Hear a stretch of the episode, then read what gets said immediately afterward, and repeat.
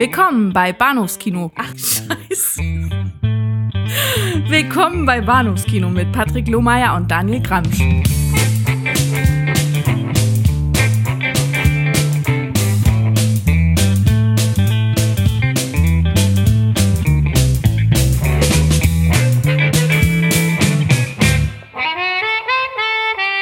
Hallo und herzlich willkommen zur Episode 241. Das ist korrekt. Das Bahnhofskino Podcast. Mein Name ist Patrick und bei mir ist der Daniel. Hallo. Hi. Ja, weihnachtlich äh, sind Ja. wir gestimmt, oder? Ich, auf jeden Fall. Ich zeige jetzt nicht mal meine Jingle Bells, aber ich bin total weihnachtlich drauf. Genau, die, äh, die, die Rentiertässchen sind gefüllt mit Eierpunsch und der Weihnachtsbaum brennt noch nicht. Nee, ich guck noch mal rüber. Nee, nee. Verdammt. Ich, naja, darum kümmere ich mich später. Der fehlgeschlagene Anflug von Humor soll nicht darüber weggetäuscht, dass wir heute Abend wirklich ein fantastisches Programm zu bieten haben. Mit äh, Schöne Bescherung aus dem Jahr 1989 unter dem Alternativtitel Wie auch bekannt. Daniel, hilf mir bitte weiter. Äh, ich glaube, Hilfe ist weihnachtet sehr. Hilfe, es weihnachtet sehr. Ich glaube, so das hängt ist dann ZDF. davon ab, wo, genau, wo man den Film gesehen hat, oder? Ja, genau. ZDF oder Video? Hm? Und äh, zum zweiten sprechen wir über Cliffhanger, beziehungsweise zum ersten nur die Starken überlegen, überleben, nur die Starken überlegen. Mein Gott, was sind wir heute? Ja, geistig frisch.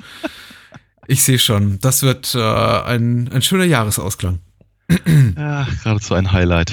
Mhm. Ja, wir haben abstimmen lassen, also falls es über die Filmauswahl diese Woche Beschwerden gibt, man möge sie bitte an sich selber richten, falls ihr, liebe Hörer da draußen, sagt, nee, das gefällt mir gar nicht. Und äh, die drei Leute, die sich auf unserer Facebook-Seite an der Weihnachtswunschfilm-Abstimmung beteiligt haben und für äh, die Nacht als Knecht Blutberecht kam gestimmt haben, die könnte ich jetzt zu Recht beschweren über die Filmauswahl. Oh, ich hätte mich so Ähm, gefreut. Alle anderen müssen damit leben. Und die Fargo-Fans bedienen wir ein andermal. Auf jeden Fall. Ja. Wir beginnen aber mit äh, Cliffhanger, um das, um den Abend winterlich zu beginnen und dann weihnachtlich mit Christmas Vacation ausklingen zu lassen. Und äh, zu Cliffhanger beschert uns die OFDB-Inhaltsangabe der geliebte Moonshade, mit dem wir ja gerne das Jahr beenden. Mhm. Und äh, Moonshade schreibt jetzt 2001, nachdem bei einem Bergsteigerunglück die Freundin des Bergführers Hal Tucker, gespielt von Michael Rooker, zu Tode gestürzt ist und sein bester Freund Gabe Walker, Sylvester Stallone, nichts dagegen unternehmen konnte, haben sich die einstigen Freunde entzweit. Da überfällt eines Tages eine Gruppe von Räubern mit einem gewagten Coup ein Geldflugzeug in der Luft. Leider läuft nicht alles wie geplant und das Geld stürzt ab, genau in das Berggebiet, in dem Gabe und Hal arbeiten. Die Räuber nehmen daraufhin kurzerhand die Bergführer gefangen, um an das Geld zu kommen. Doch Gabe entkommt und äh, tut von da an alles, um den Gangstern zuvorzukommen. So. Ja, spannend, oder? auf volle Lotte. Äh, Also, wenn, wenn, wenn, wenn du noch ein BMX-Rad reinschmeißt, dann hast du voll den 80er-Film dabei. Hm, Ich liebe, ich liebe die Namen. Und ich dachte, sowas wäre aus der Mode gekommen. Und dann sah ich vor zwei Jahren den leider ziemlich beschissenen Film Jurassic World. Und da heißt, glaube ich, auch der Held Owen Grady oder sowas. Und Ja, ich, ich glaube, die, diese Art von, von äh, Protagonistenbetitelung mit irgendwie sehr, sehr, sehr markigen, kurzen Namen irgendwie kommt zurück. Aber männlicher als Tucker und Walker wird's nicht. äh, wie heißt der Schurke? Äh, Quaylen, oder? Auch sowas. Äh, ja, genau, Quaylen. auch immer gerne, gerne benannt. Klingt, klingt irgendwie so schmierig. Mm, abgesehen von, von tollen Namensgebungen, ja, hat der Film einiges andere zu bieten, einige andere Superlative. Erstmal war er ziemlich teuer. Es ist eine Kuroko-Produktion. Zu der Zeit soll das nicht besonders überraschend sein. Also die waren ja äh, vor allem in den späten 80ern, frühen 90ern sehr gut darin, für große, große Actionproduktionen sehr, sehr, sehr viel Geld in die Hand zu nehmen, was dann auch äh, relativ kurze Zeit nach Cliffhanger zu ihrem finanziellen äh, Kollaps führte. Auch Cliffhanger war sehr teuer, so auch viel in die Zeit, als äh, Stallone und äh, Schwarzenegger Gagen so um die 20 Millionen Dollar abrufen konnten. Mhm. Und ja, weil äh, äh, Rambo 3, damals teuerster Film aller Zeiten, danach Terminator 2, äh, teuerster Film aller Zeiten und äh, dergleichen noch nicht äh, äh, teuer genug waren. Und True Lies auch schon um die Ecke wartete, auch eine Corolco-Produktion, dachte man, da schieben wir noch Cliffhanger dazwischen. Und äh, engagieren mal äh, Sylvester Stallone, der so ein 10, 10 Filme-Deal, Zwangsknebelvertrag mit Corolco unterschrieben hatte. Und engagieren mal die, die damals relativ heiß gehandelte Regienummer Rennie Harlan für den Regiestuhl. Und äh, Ja. heraus kam eben Cliffhanger, nur die Starken überleben. Daniel, ich glaube, es ist deine, deine erste Berührung mit dem Film gewesen. In der Tat, in der Tat. Ich habe Ja. ihn, ich habe ihn vorher noch nicht gesehen, weil das äh, ehrlicherweise einfach eine Form von äh, Actionfilm, der Ja, nicht mehr neun, der nicht, der nicht mehr 80er ist, die mir eigentlich nie wirklich was gesagt haben. Auch Hm. oftmals, und ich verrate nicht zu viel, dass ich, äh, wenn ich sage, auch in diesem Fall, ähm, stand ich mir da, glaube ich, in meiner, in meiner äh, Beschränktheit ein bisschen im Weg. Ähm, ich glaube, ich habe viele, viele Sachen nicht gesehen, weil ich einfach davon ausging, dass sie irgendwie ein bisschen bescheuert sind.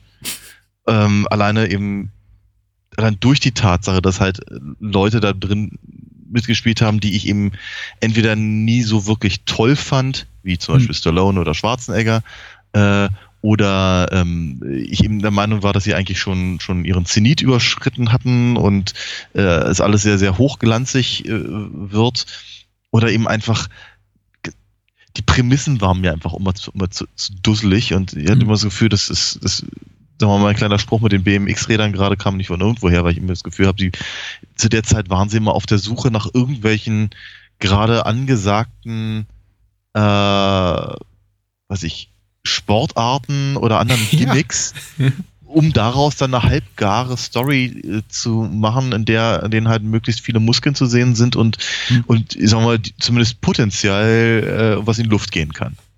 Hm? Und das war einfach, das war einfach etwas, was, was mich, das hat mich nie interessiert. Und zwar wirklich scheißegal, ob das jetzt irgendwie Bergsteiger sind oder, oder, oder Surfer oder was, keine Ahnung, was da noch so alles gemacht wurde. ähm, und wie hat Cliffhanger pff, hatte mich einfach komplett kalt gelassen. Hm. Man möge mir diesen Wortwitz verzeihen. Ich habe geschmunzelt. Ja. ähm, genau, jetzt habe jetzt hab ich ihn gesehen. Äh, und äh, ich, ich, ich, fand, ich fand ihn gut. Ich fand ihn sehr unterhaltsam. Ich fand ihn äh, durchaus recht spannend.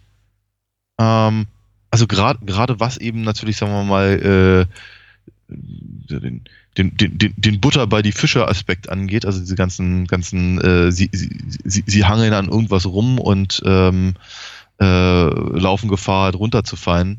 Geschichten Mhm. sind schon sind schon enorm auf, aufregend und, und, und nervenaufreibend und das ist ziemlich cool. Mhm. Äh, ich habe damals mit äh, größerer Aufmerksamkeit tatsächlich den. Ich glaube, da machen sich aber einfach die, die paar Jahre Altersunterschied zwischen uns beiden doch nochmal bemerkbar. Ich kann mir, könnte mir auch vorstellen, dass wäre ich damals eben schon äh, 18 gewesen, was du ja ungefähr um 93 um die Ecke gewesen sein muss, Ziemlich genau, ja. wahrscheinlich auch, hätte ich wahrscheinlich, hätte ich wahrscheinlich auch meine Begeisterung für diese Art von Kino in, in Grenzen gehalten.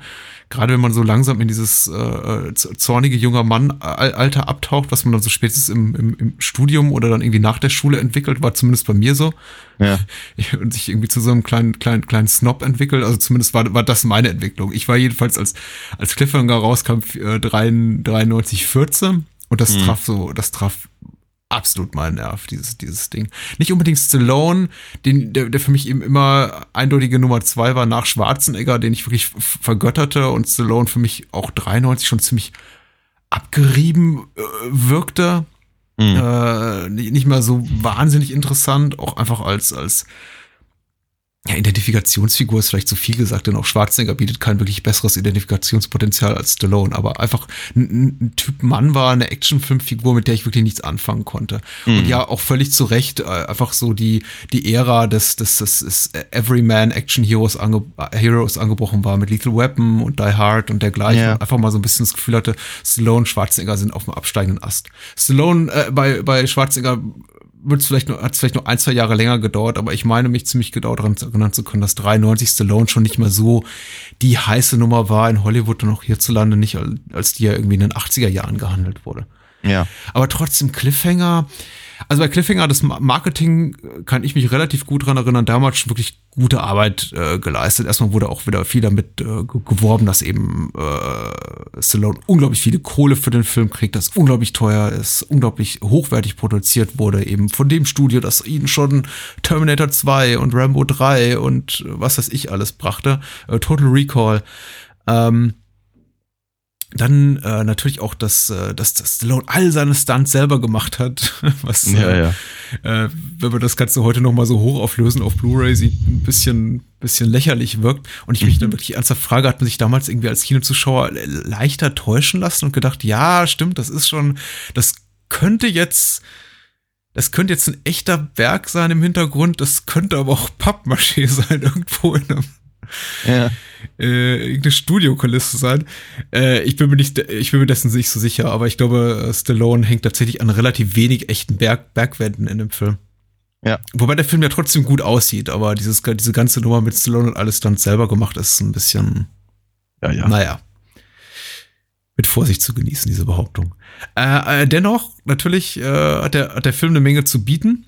Mhm. Und auch, auch, auch ich mag ihn, mag ihn eben sehr und ich mag ihn eben vor allem deswegen sehr, weil er relativ schnell auch äh, äh, ans, ans, ans Eingemachte geht und sich mit der langen Vorab-Story auffällt. Und ich meine, klar, so, so schon so Grundlagen schafft für die Char- Charaktere, äh, die, die eben mal, weiß ich, eine, eine gesunde Dramaturgie, auch dieses, dieses, dieses, Konkurrenzding zwischen den beiden Protagonisten hier, äh, Gabe und Hal, da in, ins Spiel bringen und diese gemeinsame Vergangenheit äh, da, da etabliert wird zwischen den beiden und wa warum sie sich entzweit haben und einfach viel, viel, viel Konfliktpotenzial äh, da einfach gegeben ist, äh, abseits von der ganzen äh, su super kriminellen Handlung.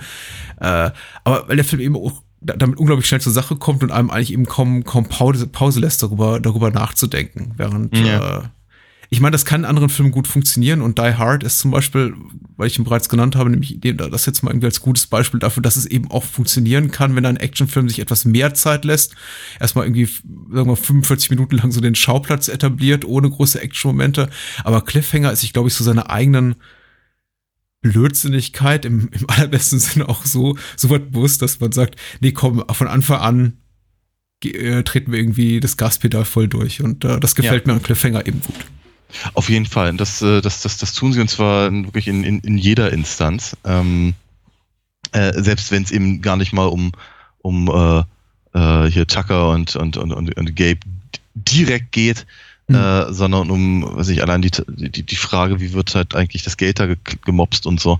Das ist, das ist schon ziemlich, ich meine, das, das ist, äh, das ist schon sehr Mission Impossible-lich Hm? diese ganze, diese ganze Nummer und gefiel mir auch durchaus. Ähm, äh, ich meine, John Lithgow ist halt auch immer, immer eine Augenweide. Se- Selbst, selbst wenn, ich meine, auch das ist auch zum Beispiel so eine, so eine Phase, ich weiß nicht genau, die, die glaube, die, die hielt noch so fünf, sechs Jahre an, dass halt irgendwie äh, Schauspieler, die man ernst nimmt, in solchen Filmen dann als Bösewichte irgendwie verwurstet werden. Wie, was ich, eben John Lithgow hier oder John Malkovich da oder ne, so, so, sowas halt. Äh, oder, oder ich, keine Ahnung, F. Murray Abrams oder so. Mhm, mhm. Äh, aber wie gesagt, das, äh, Lith, Lithgow ist halt ziemlich cool in der, in der Rolle und funktioniert recht gut, selbst wenn halt die Leute um ihn herum eben so ein bisschen aussehen wie die, mh, so die, die, die, die Understudies der Bösewichte aus Die Hard Mhm. äh, und sich eben auch größtenteils so benehmen oder so reden. und äh, das, das ist, naja, ähm, nein, aber es ist halt, es ist alles sehr, sehr, sehr, sehr rasant äh, inszeniert. Und ähm, ich, ich muss natürlich auch ganz ehrlich sagen, ich fand diese, ich fand diese äh, Klettergeschichten ohne Seil, ich habe da gibt es bestimmt irgendwie einen Namen für. Freestyle-Klettern oder so? Oder? ja, ich habe Free Climbing. Hm? Free Climbing. Free, ja, Ja. immerhin. Also ich fand Free Climbing immer ziemlich bescheuert, muss ich ganz ehrlich sagen. Also Mhm. Zi- ziemlich beeindruckend, durchaus, aber einfach so grundlegend bescheuert. Weil ich irgendwie denke, warum, warum hänge ich mich irgendwie an meinen kleinen Fingernagel und dann aber in mehreren tausend Meter Höhe? Aber warum, warum mache ich das? Und gerade gerade bei den beiden äh, Bergrettern da stelle ich mir die Frage noch gleich viel mehr. Ich meine, wenn die Hm. irgendwie zum, zum, zum Sport, also zum Extremsport erheben, andere Leute aus dem Berg zu retten. Also ich weiß nicht so genau. Das ist, das ist nicht, nicht, nicht so überzeugend alles in allem. Ähm, aber dennoch hat man eben natürlich dadurch ganz, ganz viele Momente, wo, ja, wir sagen, irgendjemand halb abrutscht oder sich eben noch irgendwie gerade so mit dem, mit dem, mit dem halben Hm. Wackelzahn irgendwie halten kann oder so. Äh, das führt einfach zu schweißnassen Händen bei mir als, als Zuschauer. Mhm. Und dann kann ich auch ernsthafterweise drüber hinwegsehen, dass, naja, die gesamte, ja, dass die Prämisse ziemlich bekloppt ist. äh, oder dass sie zumindest der, der vorhersehbar ist oder durchschaubar.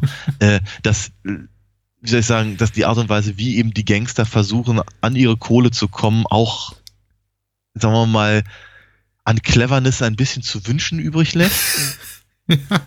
Ja, dafür, dass sie, dass, dafür, dass sie irgendwie nicht jahrelang einen echten Plan gemacht haben, wie sie an dieses, an diesen, an dieses, äh, an diesen Geldtransport rankommen und äh, ähm, dann mit irgendwie, keine Ahnung, äh, zwei Flugzeugen und einem und einer und einer Seilwinde mitten in der Luft äh, und, und, und gekauften äh, CIA-Agenten, äh, ja. was nicht alles, äh, ein, ein, ein, ein mordsmäßiges Manöver, was sie da irgendwie äh, veranstalten. Und dann kommen sie auf keine bessere Idee, als den, den, den beiden von der Bergwacht sofort die Flinte unter, unter die Nase zu halten und zu sagen, so, jetzt, jetzt hol, hol, mir, hol mir mal die Koffer.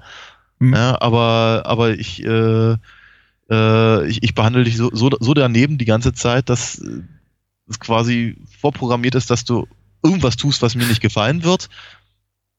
Und eigentlich brauche ich eigentlich, äh, eigentlich brauche ich auch nur einen von euch äh, von euch beiden und gebe dann dem anderen damit die Chance, mir mal so richtig auf den Sack zu gehen.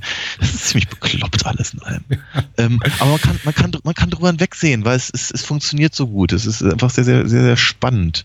Mhm. Und das, äh, das, hm was, was, ich, was ich ziemlich gut finde, ist, was ich erstaunlich finde, ist, dass Stallone, obwohl er eben eine, eine wirklich, also komplett eindimensionale Figur halt gibt, trotzdem in Nuancen zu spielen fähig ist.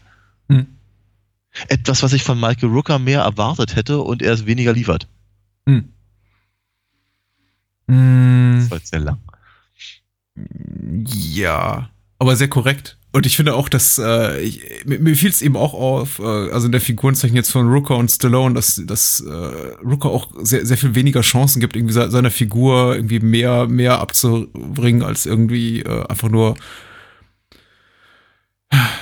seine Figur hat, hat, hat, weniger, weniger Graustufen als die von Stallone. Also Stallone darf sowas empfinden wie Reue und mhm. äh, irgendwie sich um, aktiv um Wiedergutmachung bemühen, während eben wirklich äh, äh Hal, äh, der von Michael Rooker gespielt wird, irgendwie entweder nur irgendwie der, der, der, der nette, aber so ein bisschen schmierige Buddy ist, beziehungsweise derjenige, der eben sofort irgendwie alles hinschmeißt in dem Moment, in dem in sein, sein Freund endlos enttäuscht ist zu wenig gesagt, weil er lässt ja irgendwie seine Freundin fallen. Aber man hat eben auch so das, gleich von Anfang an das Gefühl, Hell, also der Michael Rooker Charakter, äh, weiß seine, seine Freundin auch gar nicht so wirklich zu würdigen.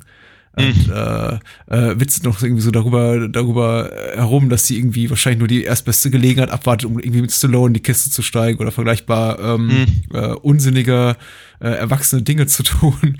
Und äh, ich, ich weiß nicht, also es ist natürlich, Stallone wird definitiv so als, als die Heldenfigur etabliert und äh, Rooker hat da keine, keine wirkliche Chance mitzuhalten, was mich dann irgendwie eben mal wieder auch ein bisschen überrascht, auch ob, trotzdem ich den Film jetzt mittlerweile sieben, acht, zehn Mal gesehen habe, ist es er bis zum Ende des Films überlebt.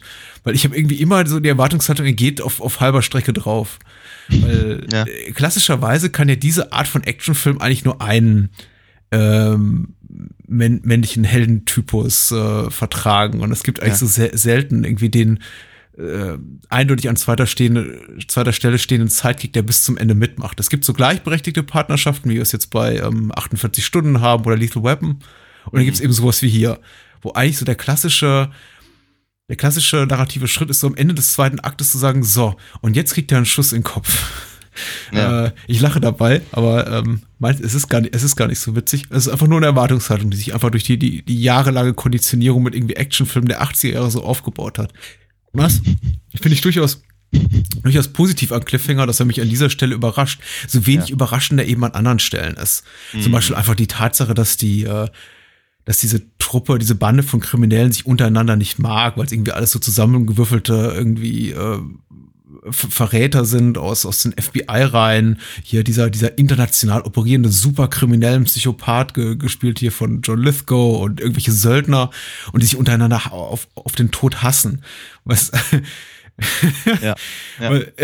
Was einerseits natürlich irgendwie so eine unterhaltsame Dynamik in das ganze Geschehen bringt und man nicht dann nicht mal sicher ist, äh, sicher sicher sein kann. Auf der einen Seite klar, dass sie irgendwie Hell und Gabe hassen, aber eben auch untereinander sich hassen. Andererseits natürlich einem als Zuschauer ziemlich klar macht, das kann gar nicht gut gehen, was sie vorhaben, weil selbst wenn die an die Geldkoffer kämen, sie würden wahrscheinlich sich, sich gegenseitig im Kugelhagel auslöschen am Ende des Films. Ja. Ja. Wenn es dann uh, Stallone nicht für sie erledigen würde. Richtig, ja. Ja. Ja, es ist halt. Es ist, es ist immer so eine, ist immer so eine, so eine, so eine merkwürdige Frage, warum, warum Bösewichte dann eben auch gerne mal so geschrieben werden. Weil ich meine, ganz ehrlich, ich glaube, wenn ich, wenn ich so einen Coup planen würde, dann würde ich hm. Versuchen, Profis zu kriegen. Ja, also Leute, die eben, die eben, ähm, eben nicht dazu tendieren, irgendwie ähm, auf einmal wild um sich zu ballern oder sowas in der Richtung. Also dieses, dieses, dieses, dieses Mr. Blond-Ding, ehrlicherweise. Ja. Mein, mein Liebling ist ja der, ist ja der psychopathische Fußballfan, der am Ende nach Michael Rooker zusammentritt. Ja. Ja. Ja. Äh, ja. Ich, ja, ich finde das, ich finde das immer, ich finde das immer seltsam. Ja, eigentlich, eigentlich sollten die irgendwie durchs, durchs Raster fallen. Aber äh, anscheinend äh, hat John Lithgow da auch nicht, äh, weiß nicht, den, den Luxus da auswählen zu können. Vielleicht muss man für solche Himmelfahrtsaktionen nehmen, nehmen, wen man kriegen kann. Mhm. Äh, und ja, so ein Stunt macht ja auch nicht jeder mit. Also, äh, um nochmal auf, kurz auf den Flugzeugstunt zurückzukommen, den finde ich ja schon wirklich extrem beeindruckend. Und äh, mich hat damals, als wir über, wir haben ja vor langer Zeit über Dark Knight Rises gesprochen. Und ich weiß so, als Dark Knight Rises rauskam und es hatte eben in ähnlichen Stunt im, im äh, zu bieten zu, zu Beginn des Films, haben alle die, die, die Referenzen gezogen zu, äh, zu James Bond und alle gesagt, ja. das ist irgendwie so, so, eine typische Bond-Nummer. Und ich würde dem ja auch nicht unbedingt widersprechen. Ich meine, es gibt eine Menge toller Flugzeugstunts in Bond.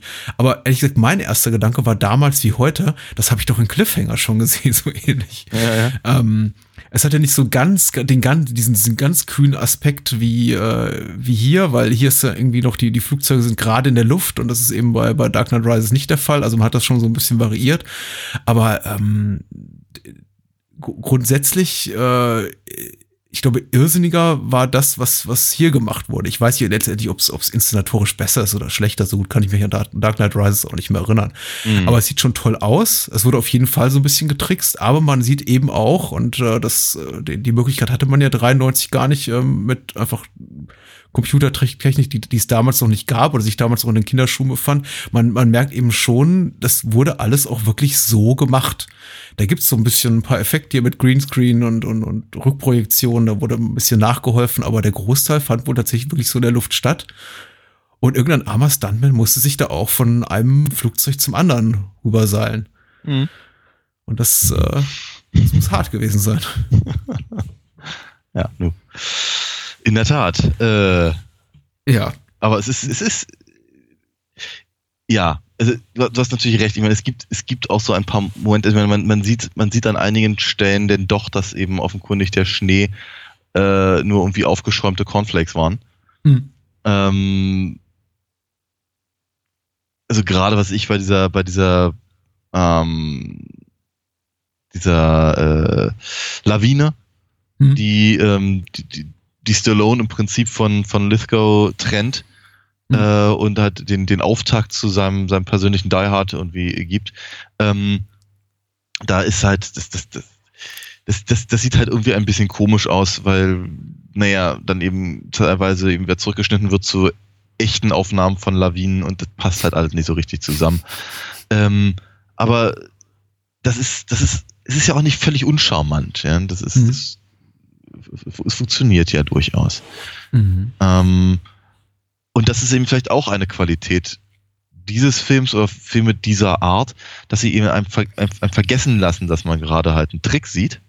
Mhm. Na, dass man halt so drin ist in der, in der Geschichte der Figuren, dass man sagt, okay, es ist, ich meine, natürlich ist, mir, ist, ist es mir bewusst, dass es Stallone ist mit einem, mit einem entsprechenden äh, Star-Status äh, äh, dahinter.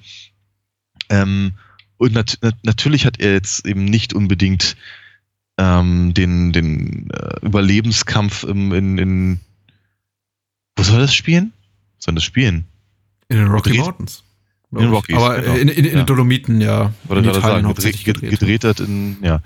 Ähm, ja, jedenfalls, äh, das, das, das ist einem ja bewusst, aber wenn man, wenn man eben äh, sich darauf einlässt und eben sagt, Mhm. okay, nein, aber es geht hier gerade eben tatsächlich um, um äh, Gabe, ja, dann, dann ist es eben alles sehr, sehr spannend. Muss man ganz ehrlich sagen. Es Mhm. funktioniert. Hm.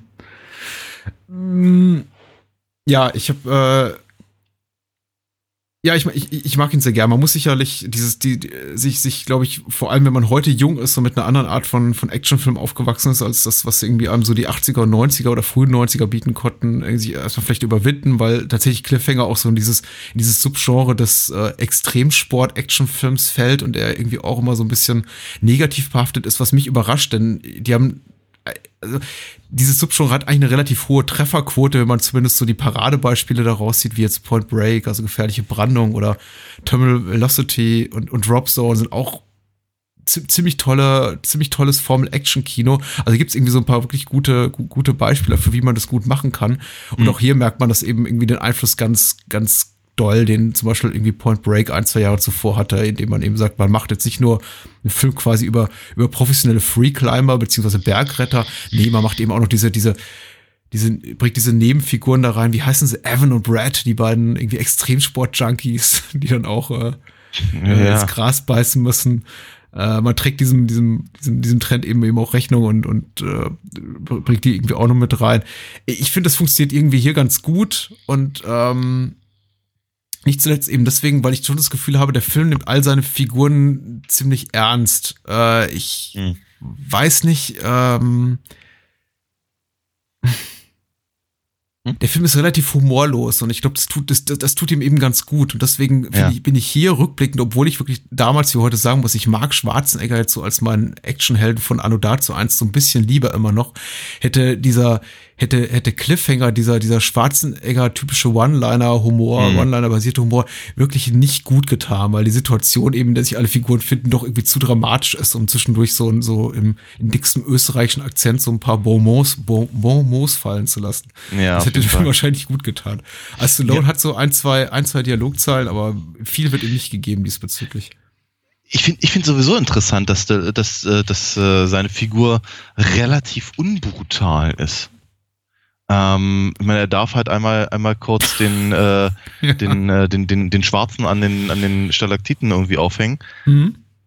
Ich weiß aber nicht, Stalaktiten, Stalagmiten, das, was oben ist. ist schon richtig. Ja, siehst du? ja. Mhm. Genau, jedenfalls, ähm, äh, das, das, das ist relativ heftig. Aber ansonsten, also man, er ist eben nicht einer, das ist ja auch so ein, so ein Punkt, den ich gerne mal bemängel bei, bei, bei Actionfilmen, der halt einfach, der, der in seinem gesamten Leben noch nie eine Knarre hatte, aber dann kriegt er irgendwie eine Gatling und dann, dann geht's aber runter. Und er trifft auch noch immer. Ähm, sondern dass er eben, dass er sich eben relativ clevere Sachen einfallen lässt, um, um sich der, der, der Bösewichte zu entledigen. Und es eben größtenteils eher Unfälle sind. Oder eben einfach der, der, der Tatsache geschuldet, dass sie eben nun mal nicht so gute Kletterer sind wie er. Mhm. Ähm, und ansonsten kriegt er ganz schön aufs Maul. Und das finde ich, das, das, finde find ich, finde ich erstaunlich. Also, Ja, das einzige Relikt aus dieser Zeit des äh, Actionfilm-Übermenschen der, der späten 80er ist auf jeden Fall die Tatsache, dass er nur auf 2.000, 3.000 Meter Höhe im Schnee und Eis im knappen T-Shirt rumläuft und sich nicht groß um die arktischen Temperaturen zu kümmern scheint. Ja, das ist wohl wahr. Aber das ist, das ist auch eine der ersten Sachen, die mir aufgefallen äh, ist, dass eben, äh, klar, es ist so ein, es ist ein, es ist geradezu atavistisch, habe ich das Gefühl. Äh, die, die, die, die, die Ausstellung des, des, des, des, des durchtrainierten, über, übermuskulierten Heldenkörpers äh, im, im, im, im Action-Kino. Äh, ja, das, das ist ja, das, das, das ist bekannt, das Hm. erwartet man. Das hätte dem Publikum auch, glaube ich, damals gefehlt, wenn man das nicht hätte sehen, sehen können. Aber nur haben wir da halt schon ein paar Mal er- erwähnt und das liegt natürlich nicht zuletzt an Rennie Harlan. Äh, die Filme waren eigentlich zu dem Zeitpunkt schon etwas cleverer. Also es gibt es, es, es gibt einen guten Grund, warum McLean eben so rumläuft, wie er rumläuft im Film. Der Film mhm. thematisiert das und nimmt das als, als äh, äh, im Prinzip als Hürde, als Hindernis für den Helden, mhm. äh, die, die halt zusätzlich noch, noch äh, um, halt genommen werden will. Ähm, ganz abgesehen davon, dass Bruce Willis eben nicht ganz so mega aufgepumpt war. Ähm, und was ich, oder eben an, in anderen, in anderen Filmen kommt es einfach durch das, durch das Setting, mhm. äh, äh, wird, das, wird das einfach klar, warum, warum jetzt die halt, keine Ahnung, wenn, wenn sie eben gerade durch den Dschungel rennen oder, oder eben am, am Strand rumhängen oder so, warum mhm. sie dann eben nicht so wahnsinnig viel anhaben, ist, ne, hat, hat man einen Grund. Hier in, in Cliffhanger ist der Grund zwar auch versucht, in die Geschichte reinzubringen, er ist nur ziemlich dumm dreist. Also es ist, es ist, es ist, es ist wirklich ziemlich dumm dreist. Da stehen, da stehen die Gangster an dieser, an dieser verschneiten Felswand, die, wie soll ich sagen, äh, bei der Gandalf seine Probleme gehabt hätte mit der, mit, der, mit den Gefährten. Ja, und können, können nicht rauf, können nicht runter, können nicht vor, nicht zurück, weil sie eben einfach nur mal keine Bergsteiger sind. Sie wissen aber, irgendwo da oben ist, ist ihr, ihr Koffer mit, äh, ein Drittel des Koffers mit, mit, mit Geld. Und, und nur, ein, nur einer, nur ein Mensch kann ihnen helfen den, den pissen sie an die ganze Zeit, halten ihm eine Knarre unter die Nase, wie ich vorhin schon sagte, schicken ihn da hoch und sagen ihm, so mein Freund, wir machen es mal ein bisschen schwieriger, gib, mal, gib uns mal deine Jacke. Das ist bekloppt. Das ist einfach, das, das ist einfach, das ist so unglaublich bekloppt dass es einfach nicht mehr funktioniert. Und ja, natürlich hat, hat, hat äh, Sylvester Stallones Figur dann daraufhin äh, in den nächsten fünf bis zehn Minuten ein Problemchen. Nicht, dass es ihn halt mhm. großartig stören würde, aber bis er, bis er irgendwie ein anderes knappes Leibchen findet, das ihm, das ihm sein, sein, sein, sein, sein Bizeps wärmt. Ähm, mhm aber wie gesagt, ja, ich meine, ich, ich sehe, dass halt versucht wird, halt eine, ein, diese, diese, diese, äh, diese erschwerten Verhältnisse da halt in irgendeiner Form halt aufzunehmen. Es funktioniert aber eben einfach nicht, weil es einfach jeglicher internen wie externen Logik äh, widerspricht. Hm. Aber logisch ist doch auch, dass sein Körper so muskulös ist, dass er eigentlich überhaupt keine, er braucht überhaupt keine Bekleidung mehr. Er, er wird einfach durch, weiß nicht, durch gesellschaftliche Zwänge überhaupt noch dazu irgendwie äh, verlangen es von ihm ab, dass er überhaupt noch Kleidung trägt. Er, er bräuchte es eigentlich gar nicht mehr, Daniel. Das haben wir einfach nicht verstanden. Er ist so muskulös, sein, sein Körper pumpt immer so viel irgendwie durch seine, seine aufgeplusterten Venen, dass er irgendwie immer so auf 40 Grad läuft. Nein, du hast, nein, du hast natürlich vollkommen recht. Es gibt auch so ein paar schöne Momente am, am, am Feuer. Sie dürfen sich dann irgendwie immer wärmen. Es wird irgendwie so vage thematisiert, die Tatsache, dass er eben relativ knapp bekleidet da rumläuft. Aber klar, primär soll es eben seinen tollen Körper zur Schau stellen. Und ich bin mir auch ziemlich sicher, dass sich Sloan sowas in seine Verträge rein, reinschreiben lässt. Dass er eben mindestens äh, ein, ein Drittel der Laufzeit des Films mit freiem Oberkörper oder zumindest mit freien Oberarmen rumlaufen darf. Ich glaube, das ist eben auch einfach das, das gehört dazu. Insofern muss man für sowas wie, wie, wie, wie Total Recall oder Terminator 2, an andere Kuroko-Produktionen zu nennen, fast schon dankbar sein, in denen Arnie eben sich nicht alle, weiß ich nicht, irgendwie gegen, gegen Ende nochmal entkleiden darf. Mhm. Aber äh, bei Stallone war das eben auch immer ein Thema und ich glaube für mich auch mit so ein Grund, warum ich gesagt habe, ah, das ist mir einfach, das ist irgendwie nicht so, nicht so mein Ding, dieses, mhm. die, die, diese Künstlichkeit. Ja. An anderer Stelle muss ich eben auch sagen, der Film ist vielleicht zu dem, was wir heute so im Action-Kino erleben, relativ weniger künstlich. Und ich habe tatsächlich, äh, das, dadurch gewinnt er eben auch an Spannung, weil man tatsächlich noch so unwahrscheinlich und absurd das Ganze ist und so sehr man das auch irgendwie auch kritisch beleuchten kann. Und ich kann mich sehr gut daran erinnern, dass damals viele Kritiker gesagt haben, hör, wie unrealistisch ist das denn? Und das funktioniert ja alles gar nicht und Menschen können nicht in dieser in dieser Höhe mit irgendwie so wenig an überleben und überhaupt die ganze Bergsteigerausstattung, die Stallone dabei sich trägt, ist vollkommen nutzlos. Das sieht nur irgendwie geil aus, aber ergibt alles überhaupt keinen Sinn. Trotzdem habe ich in, in Cliffhanger eben immer noch das Gefühl, ihm, aber auch den Baddies, als auch irgendwie hier seiner, seiner Gefährtin Janine Turner, die, ich glaube, heißt sie Debbie, irgendwie sowas, Jesse, Jesse spielt, ähm, kann wirklich tatsächlich etwas zustoßen. Die sind nicht irgendwie unverwundbar. Und das ist etwas, was so mhm. heutigen Actionfilm komplett abgeht, in denen eben Menschen auch mal gerne so aus 20 Meter Höhe irgendwo stürzen können und dann weiß ich nicht, sie nicht mal einen Knöchel verstaucht haben. Habe Ja. ich hier eben das Gefühl, ähm, tatsächlich ein, ein falscher Tritt könnte das Ende für die Figuren bedeuten. Und äh, Mhm. dadurch gewinnt eben der Film sehr, sehr viel äh, Spannung auch und äh, das nutzt er eben auch zu seinem Vorteil. Ja. Dass die Spannung nicht immer mit so ganz fairen Mitteln erzeugt wird, sei dann mal, bin ich dann eben auch genau wie du bereit äh, und willens zu übersehen. ähm, ja. Ja. Äh, ich, ich wollte nur eine Sache erwähnen. Mhm. Zumindest be be- bevor wir über Christmas Vacation reden oder über andere äh, Aspekte von Cliffhanger, ist halt die, die, die für Rennie Harlan typischen äh, kleinen Momente, äh, kleinen sadistischen Gewaltexzesse. Mir mir sind an zwei Stellen aufgefallen. Erstmal natürlich der bereits von dir erwähnte äh, Stalaktitentod ist, ähm, ist hübsch unnötig und so der eine, eine wirklich große Moment bluttriefender Gewalt in diesem ansonsten relativ zurückhaltend inszenierten Film. Wobei man eben auch sagen muss, der wurde von der amerikanischen Zensurbehörde MPAA, glaube ich, auch schon so auf, auf deren Wunsch, auf deren Anhalten so um ein, zwei Minuten runtergekürzt. Denn die Hm. meisten Leute sind sehr, sehr viel blutiger zugrunde gegangen. Aber dann gibt's noch diesen einen anderen Moment, und der ist halt wieder auch so typisch Harlan-mäßig sadistisch und erinnert an, weiß nicht, vergleichbare Momente, zum Beispiel in Stück langsam zwei, dem einen, dem einen des Schurken, da der, der Eiszapf im Auge abgebrochen wird. Ja, ja. Und das ist, das ist für mich, oder, oder in Deep Blue Sea, der, der, die Szene, der Stellan Skarsgård dann irgendwie genüsslich von Haien zerteilt wird. Ja. Ähm, und das ist diese eine, diese eine wirklich unnötige, diese eine unnötige Nahaufnahme auf, äh, auf Sarah, die, die Freundin von, von Michael Rooker, von Hell, die da zu Tode stürzt im, im Prolog des Films. Ja. Und der Film äh, hält eben noch einmal im, in, im Sturz die Kamera ganz nah auf sie drauf. Ja, Und ja. einerseits sitze ich da und, und hab dann irgendwie so richtig, hab, hab irgendwie richtig Gänsehaut, weil ich unangenehm berührt bin. Andererseits habe ich mir so, habe ich mir irgendwie nur drei Sekunden später gedacht so, boah, das war jetzt aber echt unnötig. Also, Mhm.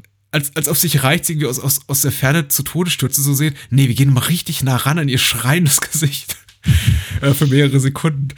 Und ähm, ich, ich glaube, das ist definitiv auf, auf, auf dem Mist des Regisseurs gewachsen, so wie ich Ja. Rennie, Rennie Harlan nach, nach, nach meinen Erfahrungen mit ihm einschätze. Komm, das Ja. ist nicht brutal genug. Wir halten da noch mal drauf. Die Leute glauben es nicht, dass sie wirklich, dass sie wirklich stirbt gerade. Ja. Ja. Ja. Es mag sein. Mhm. Mhm. Ja, so ist das. Ähm, wir, sollten, wir sollten dankbar sein für Cliffhanger, genauso wie für alles, was wir sonst an Weihnachten haben, denn ich glaube, ein, zwei Jahre später gab es Carolco in dieser Form auch nicht mehr. Das war, glaube ich, so der letzte oder vorletzte Film, der für sie nochmal richtig Kasse gemacht hat. Danach kam noch Stargate. Aber da hatten sie irgendwie dann schon so schlechte, schlechte Deals gemacht mit den, mit den Studios, die das Ganze dann verliehen haben, dass sie, glaube ich, am Ende kaum noch was von den Einnahmen gesehen haben. Und dann war es vorbei mit dieser Art von Kino. Okay. Und dann kamen andere Sachen. Wie zum Beispiel Roland Emmerich Streifen. Jeder, jedes Jahr ein neuer. Ähm, aber dazu haben sie auch beigetragen mit Stargate, also soll man sich auch nicht beschweren. haben wir noch was zu Cliffhanger zu sagen? Ähm, also ich jetzt spontan glaube ich gerade mal nicht. Finde ich gut. Dann lass uns über, über schöne Bescherung reden, zu dem ich dir auch gleich das äh, Wort erteile und gerne auch überlasse erstmal. Oh je. Weil ich okay. glaube, da hast du, da, ich glaube, du hast einfach ein bisschen mehr Historie mit dem Film, als ich es habe. okay.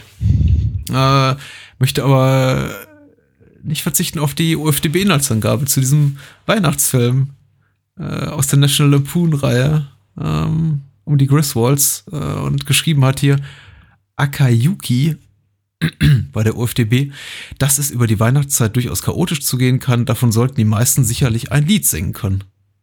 Das ist aber schön. Das ist ein bisschen, schafft, schafft so ein bisschen, das, das schafft Das ein bisschen Vertraulichkeit Ja, zwischen ne? dem Ja. Inhaltsangabenschreiber und dem Leser. ja, ich sitze hier und nicke und denke mir, ja, doch. Das, äh, du verstehst uns, Akayuki.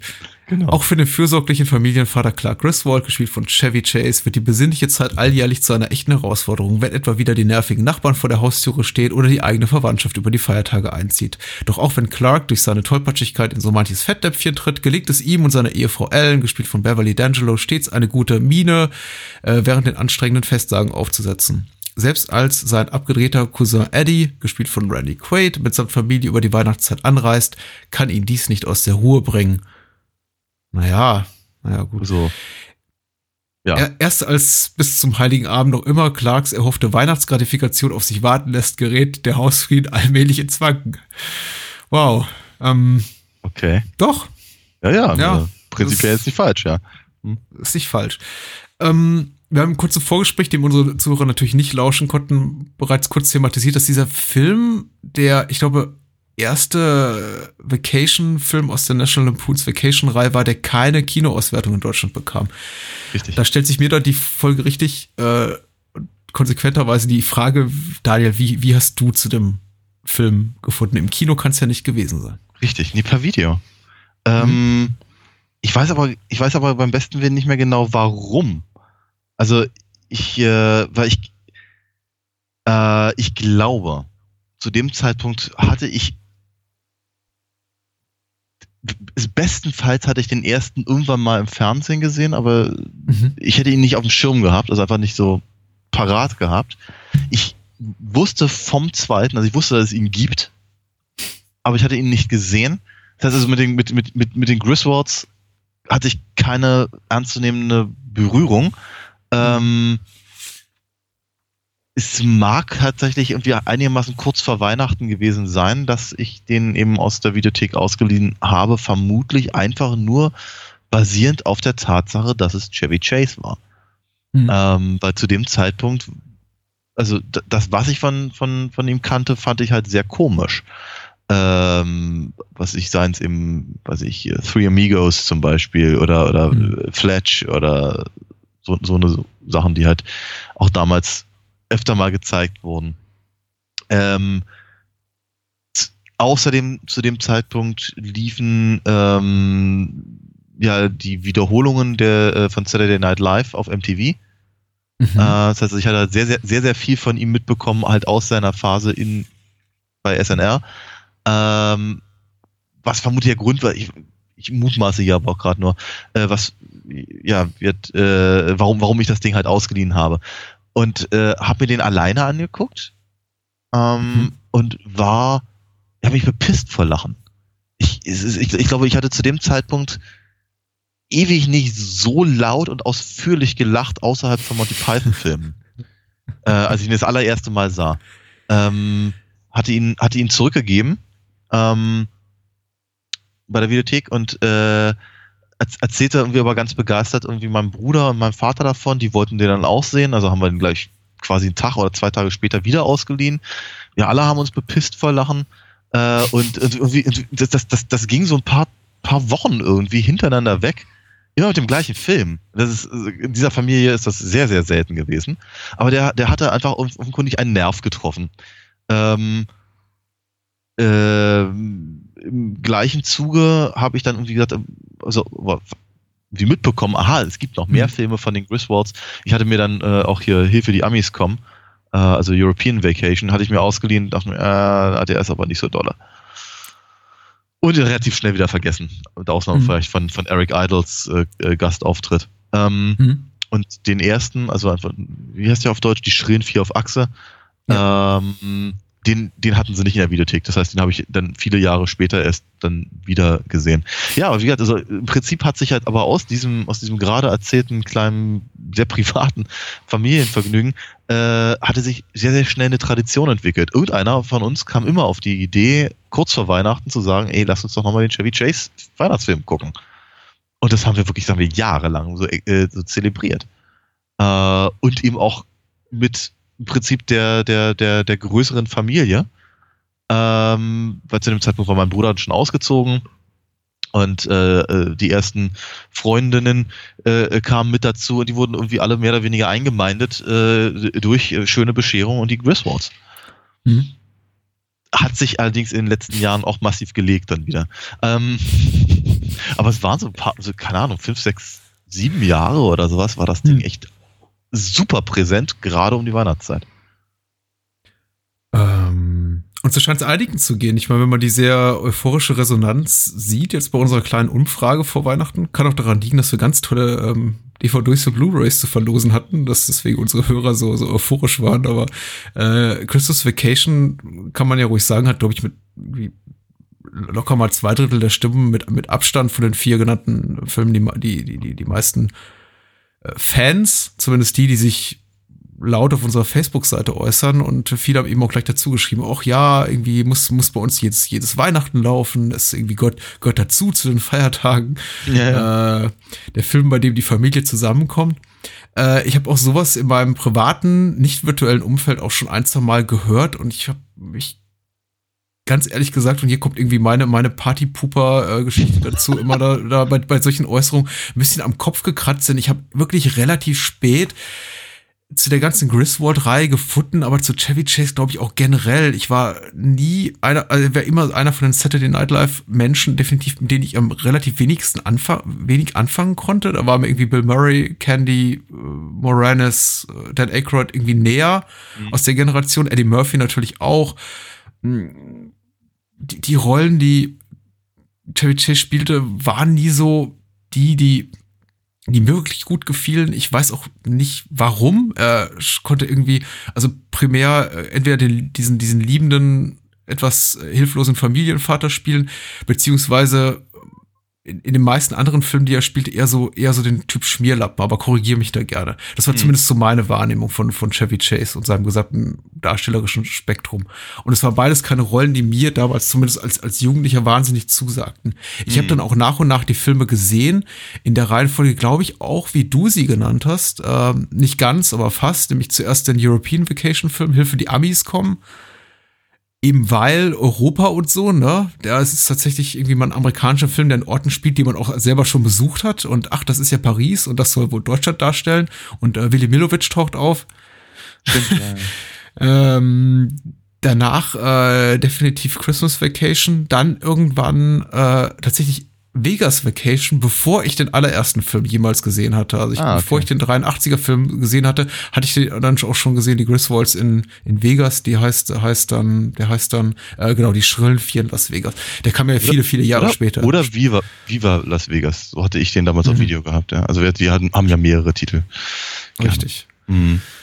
Äh, was alles nichts aussagt wirklich darüber, wie ich, wie ich äh, schöne Bescherung oder Hilfes Weihnachten sehr finde. Ähm, aber ich weiß, ich finde ihn nicht besonders gut. Okay. Um, um, um ganz ehrlich zu sein. Ich habe ihn, glaube ich, erstmals gesehen im Fernsehen. Ich weiß nicht, ob es im privaten Fernsehen war oder damals auch im ZDF, aber ich befürchte, das war es einige Jahre später und ich war irgendwie schon im Teenageralter. Das muss irgendwie Anfang, Mitte der 90er gewesen sein. Mhm. Definitiv nicht auf Video. Und ich sah ihn so und dachte hier und da, ja, das ist ganz nett. Und es gibt auch heute noch einige Gags. Ich glaube, ich ja, ich kann sie gerade so an einer Hand abzählen. Es sind aber definitiv, ich glaube, fünf Stellen, an denen ich auch wirklich heute noch herzhaft lache und denke mir, ja, wirklich gut beobachtet oder ein wirklich, wirklich guter Slapstick-Moment. Aber den Großteil des Films sitze ich da und denke mir so, ah, naja, äh, es ist halt sehr, die Gags sind mir zu offensichtlich. Ich mag Clark Griswold nicht besonders. Ich mag die ganze Familie nicht besonders. Ich freue mich an den bekannten Gesichtern, die hier und da auftauchen. Aber vieles wirkt eben auch so nach, nach irgendwie die, dieser, dieser John Hughes-Tonalität, die so aus dem letzten Loch pfeift. Also mhm. so, man merkt eben, es ist irgendwie so ein Drehbuch, ähnlich wie ähm, Kevin Allein zu Hause, der, glaube ich, im selben Jahr oder ein Jahr später rauskam. Mhm. Ich habe irgendwie das Gefühl, das ist nicht mehr so seine, seine wirklich inspirierte Phase ähm, sondern er funktioniert, ja. er macht schon eher nur noch so, so Komödien wie äh, Malen nach Zahlen. Man weiß eben, was man von ihm erwartet. Äh, mhm. Mischung aus Sentimentalität und Slapstick-Momenten und irgendwie kommen wir auf 90 Minuten. Und so ja. fühlt sich das für mich eben auch an. Und zudem finde ich den Film eben auch einfach, und das mag durchaus am Regisseur liegen, der eben auch keine bemerkenswerte Karriere außerhalb von Schöne Bescherung hingelegt hat. Ich finde den Film eben auch sehr zweitklassig inszeniert. Mhm. Sieht eben nicht besonders gut aus. Überrascht mich nicht, dass da irgendwie kein Verleih in Deutschland gesagt hat, den bringen wir ins Kino. Ja, wobei ich nicht glaube, dass da das, so wobei ich ehrlicherweise nicht glaube, dass das der Grund dafür war. Richtig, äh, es gab hässliche, hässlichere Filme im Kino mit Sicherheit. Ja, äh, also ich habe ich hab, ich hab eher den Eindruck, ähm, der Grund, warum der nicht in, in die Kinos gelaufen ist, ist ne, zum einen, weil die anderen beiden einfach in Deutschland nicht erfolgreich waren. Hm. Das einfach keinen Menschen interessiert hat, eben die äh, äh, die Eskapaden. Es ist, ich meine, die, du, du, deine Einschätzung ist ja nicht völlig, ist ja nicht völlig falsch. Ne? Ich meine, John Hughes hat eben sein, im Prinzip mh, mm, seine Karriere auf zwei Dingen aufgebaut, auf drei Dingen genau genommen. Einmal auf seiner Beobachtungsgabe, äh, zweitens auf, auf seinen eigenen Erinnerungen und zum, zum dritten eben äh, ein Gespür für, sagen wir mal, mh, vielleicht generationsübergreifende äh, Situationen. Hm. Möchte nicht mal, also ganz ohne Wertung, ja, weil wenn man mhm. sowas hat wie ein Breakfast Club oder sowas in der Richtung, das ist ja eben, sagen wir mal, die, es ist, es ist, es sind, es sind, es sind alles Klischees, es sind alles Abziehbilder, aber sie werden eben, sagen wir mal, menschlich aufgewertet durch ihre, durch, durch eben diese nachvollziehbaren Problematiken oder die, die, die der, bei dem der Zuschauer es zumindest auf sein eigenes auf sein eigenes Gefühlsleben und auf seine eigenen Erfahrungen wieder ummünzen kann. Da, daran mhm. war John Hughes, glaube ich, immer sehr, sehr gut. Äh, auch auch in, auch in seinen späteren und nicht jeder, nicht jeder seiner Filme war, war, war wirklich, äh, wirklicher Hit. Ja. Aber gerade natürlich, also ich meine, ich mag zum Beispiel äh, Home Alone gar nicht. Ich finde den ganz schrecklich, hatte den im Kino gesehen damals und äh, ähm, die, um die anderen Teile habe ich einen, genauso einen großen Bogen gemacht wie um Macaulay Corkin danach. Ähm, äh, aber, aber hat ja aber offenkundig auch einen Nerv getroffen, weil ich meine, der war scheiße erfolgreich, das Teil. ähm, und ähm, die Vacation-Filme äh, funktionieren ja über weite Strecken sehr, sehr ähnlich. Die ersten paar sind alles in allem etwas fieser, mhm. bisschen, bisschen, bisschen subversiver. Also der erste ist halt total, total im, im selben, im selben Fahrwasser wie, äh, was ich Zeug, was, was sich Belushi gemacht hat oder sowas. Mhm. Anfang der 80er ähm, oder Ende der 70er. Äh, und eben wirklich, wirklich sehr, mh, hm, ja, sagt man, Counterculture-affin zumindest. Ja, ja richtig, weil man, ist, ja. Ne, also wenn, man, wenn man dann eben äh, Griswold nimmt, eben im Prinzip als, als, wie soll ich sagen, eine, eine idealisierte Vaterfigur, der aber, der, der offenkundig aus seiner Zeit gefallen ist und mit der, der neuen Zeit eben nicht klarkommt. Dann da, darüber entstehen halt viele der, der, der, der, der amüsanten Momente oder der, hm. man hat einfach immer eher so das Gefühl, macht sich halt über, also der erste Film macht sich halt über Clark lustig und nicht mit ihm. Der mhm. zweite mhm. ist im Prinzip eigentlich nur eine Ansammlung von Klischees über Europäer und das ist halt nicht Super besonders. Lustig. Ja, das ist halt tatsächlich nicht besonders gut beobachtet, aber ich glaube, John Hughes war da noch nicht beteiligt an dem Film. Äh, und ich habe, um, um mal jetzt auf, auf Christmas Vacation zurückzukommen, oder überhaupt erstmal hinzukommen, ähm, da ist er ja dran beteiligt gewesen. Er hat ja, er mhm. hat ja eben ähm, wieder eben das, das, das Drehbuch geschrieben, wenn er auch schon nicht Regie geführt hat. Ähm, und ich habe ihm das Gefühl, er hat hier wieder sehr viel mehr die, äh, den, den, den nostalgischen Blick halt äh, ähm, bemüht. Und mhm. er scheint halt in den zehn Jahren oder wie lange es her ist seit dem ersten Film sehr viel mehr Sympathie für seine Figuren zu haben. Ähm, er lässt, er lässt, mhm. meine, Clark, äh, dem, dem, ihm passieren merkwürdige Dinge, er benimmt sich oftmals sagen wir, da, danebener, als ihm scheinbar selber bewusst ist und so. Ähm, aber ähm, wird, zumindest aus meiner Sicht, äh, er wird nicht vorgeführt, sondern im Prinzip seine, sein, sein eigener Wunsch, eben im Prinzip zu Weihnachten ein, ein, ein, ein nostalgisch gefärbtes, harmonisches Familienfest zu feiern, wird ernst genommen. Das ist im Prinzip, mhm. das ist die, das ist die, äh, der, der Dreh- und Angelpunkt im Prinzip der, oder die Ausgangssituation des gesamten mhm. Filmes. Und das wird halt auch nie in Frage gestellt. Es wird in Frage gestellt, ob das möglich ist, also gerade mit den, mit den, mit den Chaoten, die er da im Haus hat, aber, äh, und er selber natürlich vorneweg.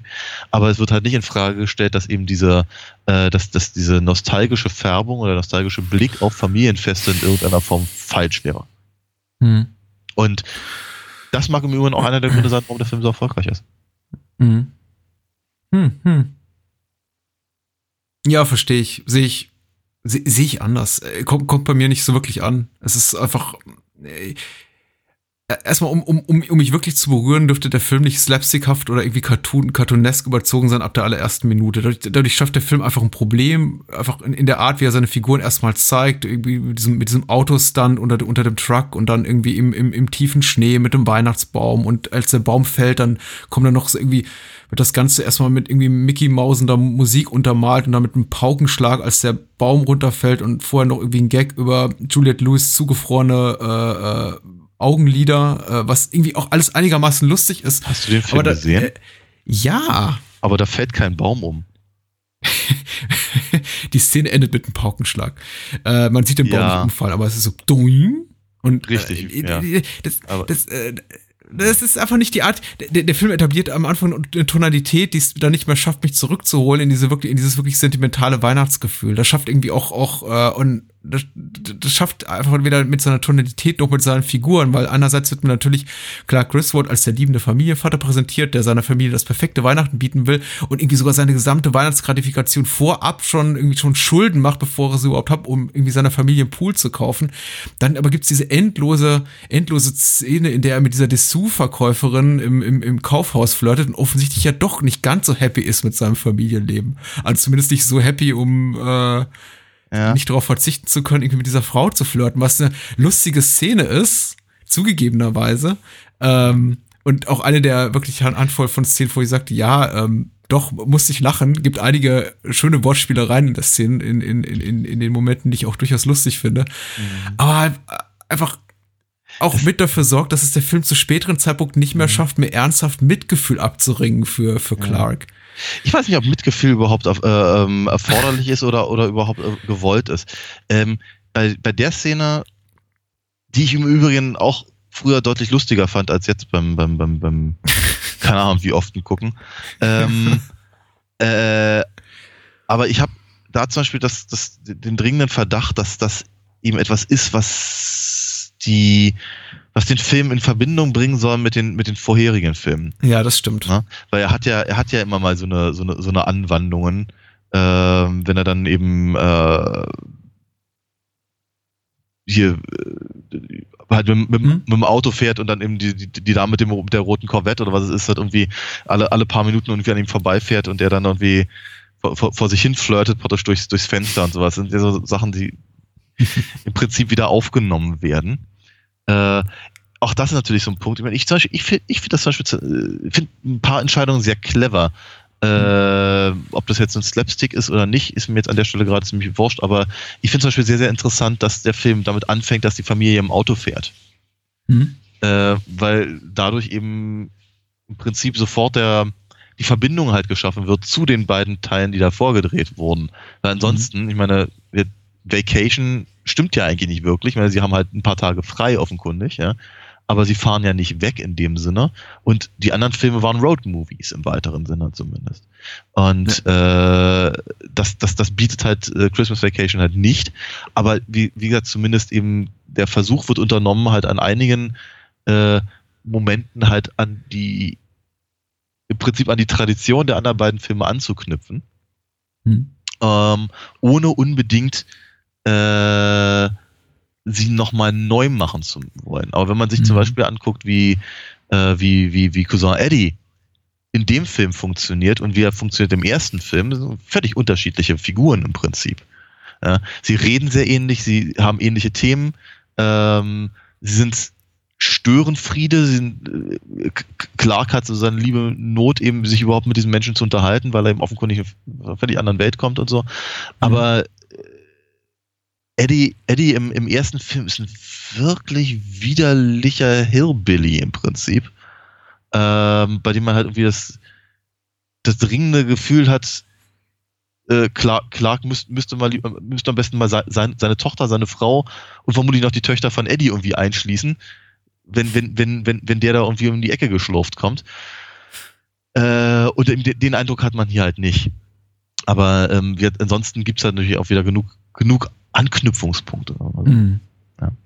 ähm, ich finde, wir, wir, wir, mögen da einfach unterschiedliche Sichtweisen drauf haben. Ähm, äh, ich mag Eigenheiten der Figuren sehr, sehr gerne. Also gerade gerade was Chevy Chase äh, Slapstick-Geschichten angeht, wenn er eben mhm. äh, einfach so, so, so, so Kleinigkeiten, wie wenn er, wenn er an der Leiter hängt und nicht weiß, mit welcher, also wie, wie, wie rum er sich festhalten soll und wie dreimal ja. vor und zurück greift. So, so, so ähm, Manierismen, die er, die er da drauf hat, die ich irgendwie ganz, ganz, ganz sympathisch finde. Ich finde sowieso diese ganze ähm, so, so wie die gesamte Familie angelegt ist in diesem Film. In den anderen ist es eben immer ein bisschen anders, nicht so deswegen, weil die Schauspieler der, der, der Kinder ständig wechseln. äh, was in, in dem Vegas-Film auch erwähnt wird, wenn er meint, ich bin so selten zu Hause, ich weiß gar nicht mehr, wie er aussieht. ähm, äh, aber wir, ansonsten diese, die ganze Dynamik dieser Familie ist eben in irgendeiner Form, sie, sie ist halt total überzogen. Sie ist nicht prinzipiell sympathisch, aber sie ist, wie ich finde, sehr vertraut. Also zumindest vertraut ja. genug, um, um, um, um Rückschlüsse zu, zu treffen. Irgendwie zu sagen, ja, also, was ich, meine Onkels und Tanten sind jetzt nicht wirklich so, aber ich, ich, ich erkenne Muster. Mhm. Ja. Und äh, das, ja, das, das ist, das, das finde ich ziemlich cool tatsächlich an dem, an dem Film. Und ich glaube, deswegen gucke ich ihn auch, auch gerne. Ich glaube, darin ist er auch wirklich am stärksten. Darin liegt für mich auch die größte Stärkste des Films. Und sind auch, glaube ich, die Momente, die mir dann am nächsten, nächsten gehen, zumindest in dem Sinne, dass ich auch wirklich, dass, dass ich mich darüber amüsiere. An einfach dieser, dieser Wiedererkennungswert, den eben viele kleine Momente haben. Nicht, weil, weil man es eins zu eins schon so erlebt hat, aber weil man das ungefähre Gefühl kennt und weil man eben auch sieht, es ist eigentlich egal, wo du bist auf dem Erdball, irgendwie zumindest in der, in der westlichen industrialisierten Welt, irgendwo immer gleich. Du hast mhm. diesen Druck, du hast diesen, äh, vor Weihnachten, du hast diesen Stress durch die Verwandten, du hast irgendwie die, diese Hoffnung auf den Weihnachtsbonus, der da kommt oder nicht. Irgendwie ist das, ist das Weihnachtsessen lecker, funktioniert alles, alles so wie, wie gehabt. Irgendwie benehmen sich die Verwandten oder zerstören sie irgendwie alles, was du dir da mühevoll aufgebaut hast.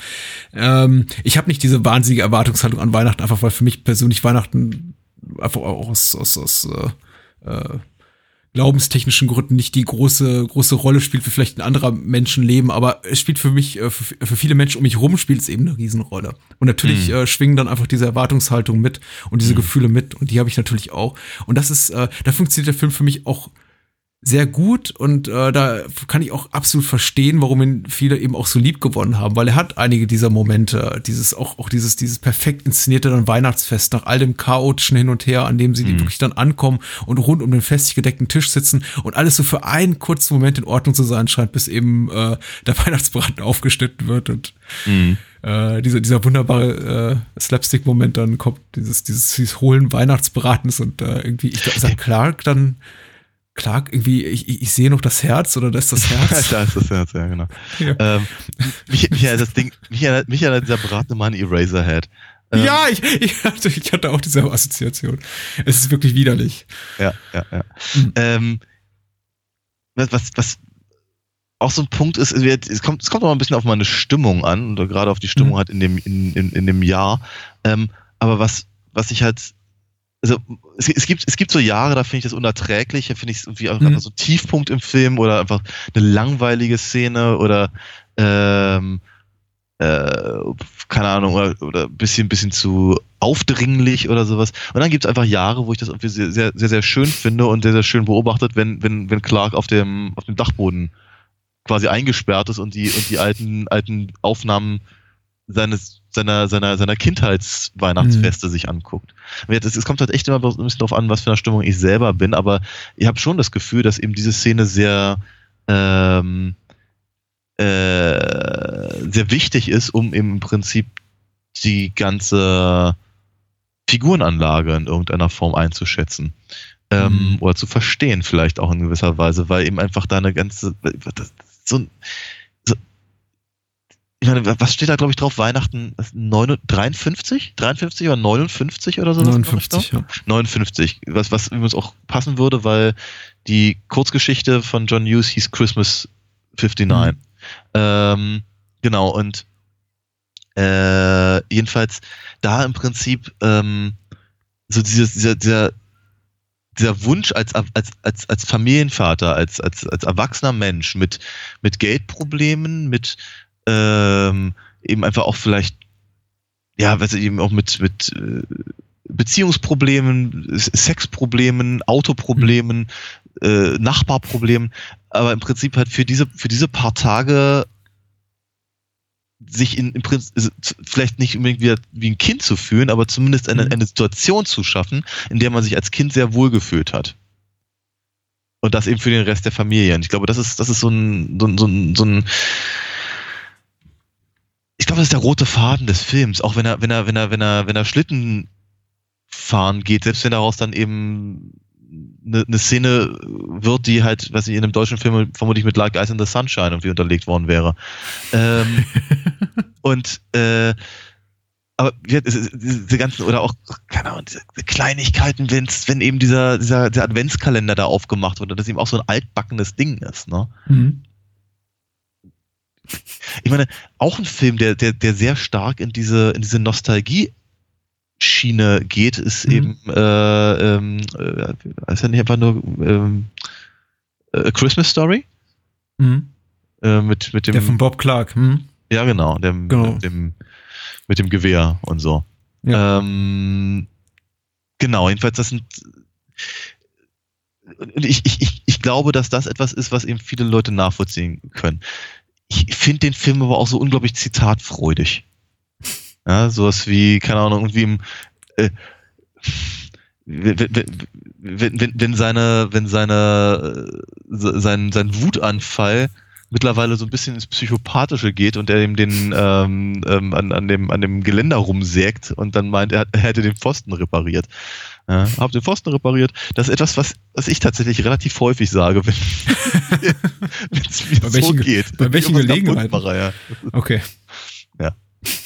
Ähm, aber, ja, meistens eher aus Versehen. Aber trotzdem, ähm, die Kleinen blinken aber nicht zum Beispiel. Ist mhm. auch, so, auch, so ein, auch so ein Satz. Ja, das ist gut. Das ist, das, das sind wirklich auch Momente, an denen ich, an, an denen ich Spaß hatte. All, all, all die Momente, die du gerade dabei zitierst, völlig zu Recht, sind wirklich, wirklich, wirklich gut. Und da spielt es dann auch keine Rolle, ob der Humor so aus diesem, aus diesem empathischen Moment stammt, in dem man sagt, ja, das ist lustig, weil ich es einfach kenne und weil es mir vertraut ist und weil es eben ins Absurde übersteigert wird, oder ob es eben reiner Slapstick-Humor ist. Das ist irgendwie, funktioniert beides gleichermaßen gut.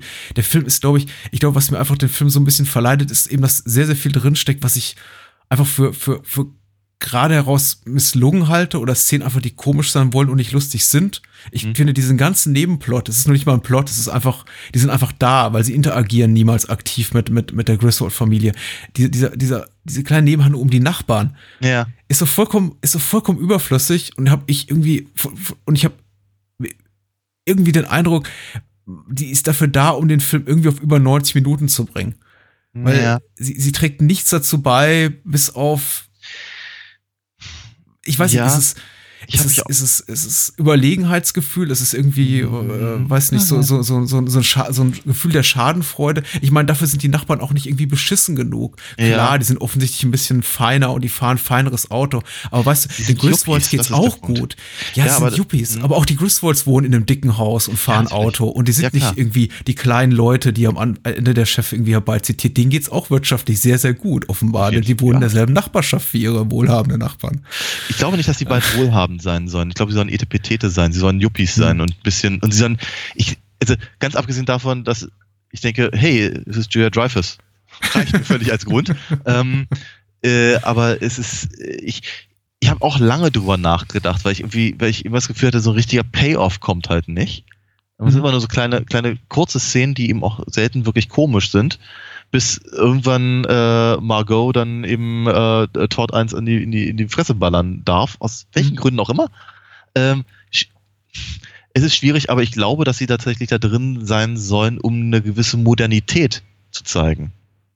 Ne, mhm. meine, in, in, es ist, eine, es ist eine, es ist eine Idee, die ich dazu habe, aber ähm, alles, alles an dem, an dem Griswold Haus sieht, sieht entweder aus wie in den 50ern oder, oder ein bisschen wie bei den, wie beim Brady Bunch in den 70ern. Die ganze, die ganze, die ganze Aufteilung des Hauses, die Einrichtung, äh, bis hin zu äh, den, den, den, dem, dem, diesem, diesem, diesem Papa-Strickpulli, den, den, den er anhat und sowas. Das ist alles, es ist alles immer sehr, sehr nach hinten gewandt. Oder nach, nach der Zeit zurückgewandt. Und, ja. und, und, und, und Todd und Margot sind halt super durchdesignt. Das ist halt alles, alles farblich sehr, sehr auf grau-blau mhm. aus, aus, ausgelegt, äh, ausgelegt. Die haben also das während während während äh, Clark im Prinzip einen Volksempfänger dazu stehen hat als Radio und und noch noch ein Plattenspieler, auf dem immer dieselbe äh, Platte dudelt, haben die halt irgendwie glaube ich fünf fünf oder oder vier oder fünf CD-Player. Dazu mhm. stehen die alle völlig identisch sind. Man sich die Frage stellt, warum? Warum haben sie, warum haben die so viele? Ähm, aber, es, aber es ist eben, es ist das, was eben 89 als, auch als, als, als schicker Hightech eben durchging oder eben diese, mhm. diese, diese, diese Tracking-Suits, die sie anhaben und sowas.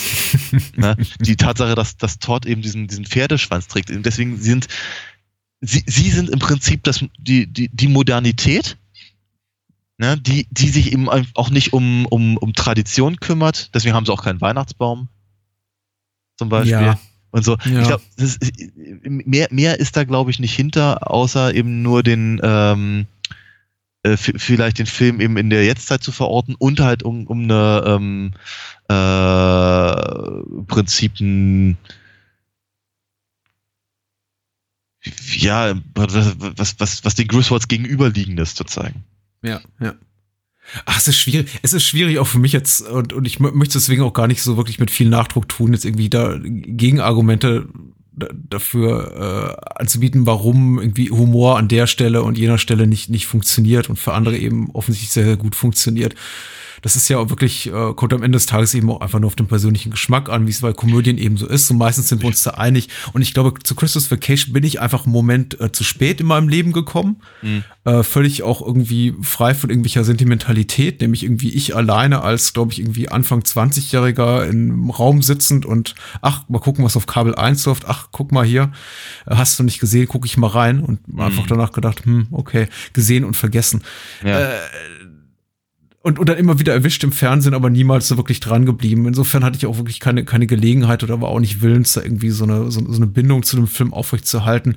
Äh, ich habe die eben mit anderen Filmen in meinem Leben, von denen eben also sogar auf meine Familie äh, und, und, und Filme, die wir eben immer wieder regelmäßig gemeinsam angucken können, wo dann wahrscheinlich andere Menschen sagen würden, wie könnt ihr nur oder was macht ihr da eigentlich?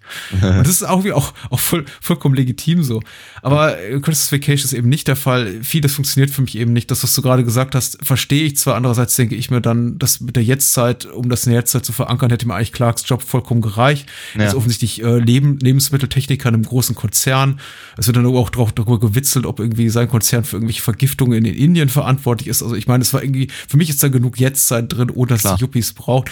Die Yuppies ja. sind für mich eben, aber da, da, eben, da kommt dann schon der, der Filmsnob Anfang 20 durch, der irgendwie diesen Film viel, viel zu spät in seinem Leben sieht, mhm. der sich dann einfach denkt, ja, irgendwie sich über Yuppies lustig zu machen, ist auch 1990 schon nicht mehr so wahnsinnig Komm. smart gewesen. Das ist irgendwie, als würde ich heute irgendwie einen, einen Latte trickenden Mitte-Hipster irgendwie in einem Film zeigen und sagen, haha, guck mal, blöder Retro-Schnurrbart, ironischer Bart, ist das lustig. Guck Na mal, die Frau trägt, äh, weiß nicht. kommt, kommt drauf Meinst du, das darf man nicht? ich ich, ich finde, man sollte viel mehr, aber ähm, eigentlich in jedem Film aus, ja, also aus Deutschland. Hm. Ja, natürlich. Ja. Ach, ist das nicht? Na gut. ähm, nee, ähm, du, ich kann das auch durchaus völlig verstehen. Es gab auch so eine, also ich, ich, ich sagte ja, ähm, der Film war halt sehr, sehr, sehr präsent. Ähm, seit ein paar Jahren ist es nicht mehr. Nicht zuletzt auch deswegen, weil ich, ja, glaube ich, einfach übersehen habe und ich eben bestimmte Sachen einfach nicht mehr komisch finde. Hm. Ähm, oder, oder eben einfach nicht mehr so komisch finde oder ich einfach auch mittlerweile lieber mal ein paar neuere Sachen sehen möchte. Oder so. Aber ähm, ja, ich glaube, ich glaube, der, der, ähm, der warme Platz in meinem Herzen wird, wird den, wird den, wird ja. den Buswärts erhalten bleiben. Ja. Und wenn er den hat, dann braucht er eben auch nicht perfekt zu sein. Mir fehlt es einfach so ein bisschen an, an, an komödiantischem Timing und einfach so ein bisschen an der, es ist für mich so ein Ungleichgewicht zwischen wirklich sehr guten, sehr lustigen Szenen und auch wirklich sehr, sehr vielen doofen Szenen und manchmal einfach in derselben Szene sehr viele doofe und schöne Momente. Zum Beispiel dieses, die Illumination dieses Hauses mit, mit, mit 50.000 Lichtern und das ganze Vorspiel dazu ist wahnsinnig lustig und ich finde auch diesen, die, die, diesen kleinen visuellen Effekt mit den, mit den Lichtern, die dann in der ganzen Stadt ausgehen. Und dann Ja. muss irgendwie im Atomkraftwerk ein Hebel umgelegt werden, damit irgendwie um, Mhm. Das- um das das, Notstromaggregat anzuschalten. Das, das, das hat schon fast, das hat schon fast äh, äh, Zucker und Abrams äh, Qualitäten. Total. Also, äh, Und es ist super. Es ist ein Ja. super Gag, der es absolut nicht braucht, der diese Zwischenschnitte auf ähm, die äh, äh, herumstolpernde Nicholas Guest und Ju- Julia Louis Dreyfus in ihrem Haus überhaupt nicht braucht, wie die da Ja. rumfahren und über Kabel stolpern und man sich denkt, Stimmt, ja, Ja, ja. nee, Es ist ein, es ist, es ist ein, es ist ein, es ist ein guter und, und, und berechtigter Einwand, auf jeden Fall. Sehe ich, sehe ich, sehe ich eben auch so, ja. Ähm, die, die, die, die frittierte Katze, die, die Electrocuted Cat ist auch bombig. Ich finde, man braucht danach nicht noch ein Eichhörnchen. Es ist einfach so ein bisschen immer so. Ich habe auch das Gefühl, weder Drehbuchautor und ich weiß nicht, wie viel davon auf John Hughes missgewachsen ist oder wie viel auf, auf Seiten des, des Regisseurs ist. Ich habe immer das Gefühl, sie wissen nicht wirklich, wann wann es auch gut ist. Mhm. Aber Was, was, was man übrigens über, über, über jeden einzelnen der Filme der Reihe sagen kann und über die Reihe an sich auch, wobei ich den letzten noch nicht gesehen habe. Mh, das Remake oder ähm, Cousin Eddies Weihnachten? Den, Ja. den habe ich sogar gesehen. Der war, der war wirklich einigermaßen grausam. Ähm, ja, Re Re- Remake, ja. Fortsetzung, wie man auch immer es nennen möchte. Ich meine, immerhin ist jetzt wohl, glaube ich, ja Rusty auf dem Weg nach, nach Wally World. Mhm. Und, und äh, Clark und Alan haben wenigstens einen Gastauftritt, habe ich gehört. Aber gesehen habe ich ihn noch nicht. Mhm. Ähm, von daher ist, glaube ich, Remake nicht ganz korrekt. Aber ähm, ja, nee, wie gesagt, also ich. Äh,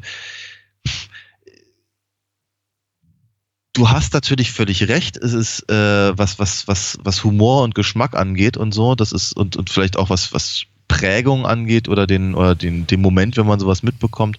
Alles, alles richtig. Ähm, ich habe auch das Gefühl, dass, dass, dass es in, viel, in vielerlei Hinsicht ist es Hit and Miss. Und wie du ganz richtig gesagt hast, auch oftmals in der gleichen Szene. Also so wahnsinnig, wahnsinnig komisch finde ich seine, seine, seine, ähm, äh, seine Schlittenfahrt da äh, auf dem, auf diesem, auf dieser, auf dieser Pfanne da äh, auch jetzt nicht unbedingt. Aber sie ist, sie ist okay, sie ist halt einigermaßen, ich meine, das, das, das, was an einem solchen Film wie als Action-Szene durchgeht, ähm, kann, kann, man, kann man mal machen.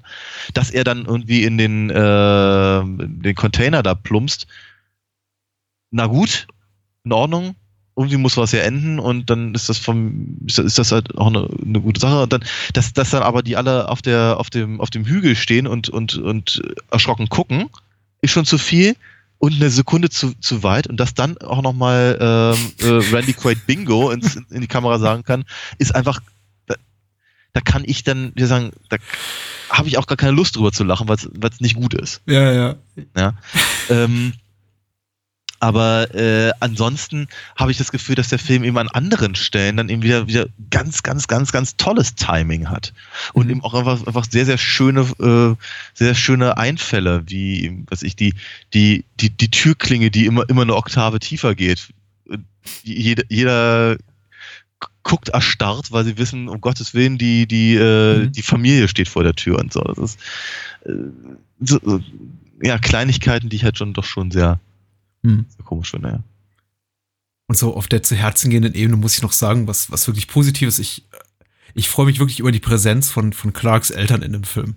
Ja, Weil die sind tatsächlich, die, die, die gehen mir wirklich nahe und wie sie zu ihrem Sohn halten, der ja wirklich kein, der ist ja auch, Clark Griswold ist ja kein Loser. Das wird immer oft gerne, wenn die Filme oberflächlich rezensiert werden, so gesagt. Der ist ja Nee. offenbar was, je- jemand, der was aus seinem Leben gemacht hat, der eine Karriere Ja, hat, der ordentlich Geld verdient, der es irgendwie schafft, sich irgendwie, der ein, ein ordentliches Auto fährt und, ein dick, und in einem dicken Haus wohnt und irgendwie einen sicheren Job hat und offenbar auch ein stu lukratives Studium, weil er irgendwie jetzt Lebensmitteltechniker ist. Aber trotzdem eben auch noch am Ende so, am Ende des Tages jemand braucht, der ihn in den Arm nimmt und sagt, Clark, das hast du gut gemacht, weil er das anscheinend viel zu wenig kriegt. Und da finde ich eben sehr, die, die Präsenz von, von seinen Eltern sehr, sehr angenehm, die ihm das eben auch ge genau bieten. Und da, da komme ich dann auch wieder so ein bisschen an, an die Figur ran. Ich möchte sagen, wenn die nicht da wären in dem Film, auch und, und diesen Moment, in dem er auch wirklich aktiv Zuspruch erfährt, auch wenn, auch im Scheitern, so von wegen, ja, du hast es doch versucht. Komm. Mhm. Ähm, Ja.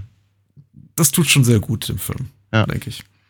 Ich finde natürlich witzig, dass Diane Ladd, also die, äh, die Mutter von, von, von, von, von äh, Clark gerade mal Mhm. acht Jahre älter ist als Chevy Chase. Ja.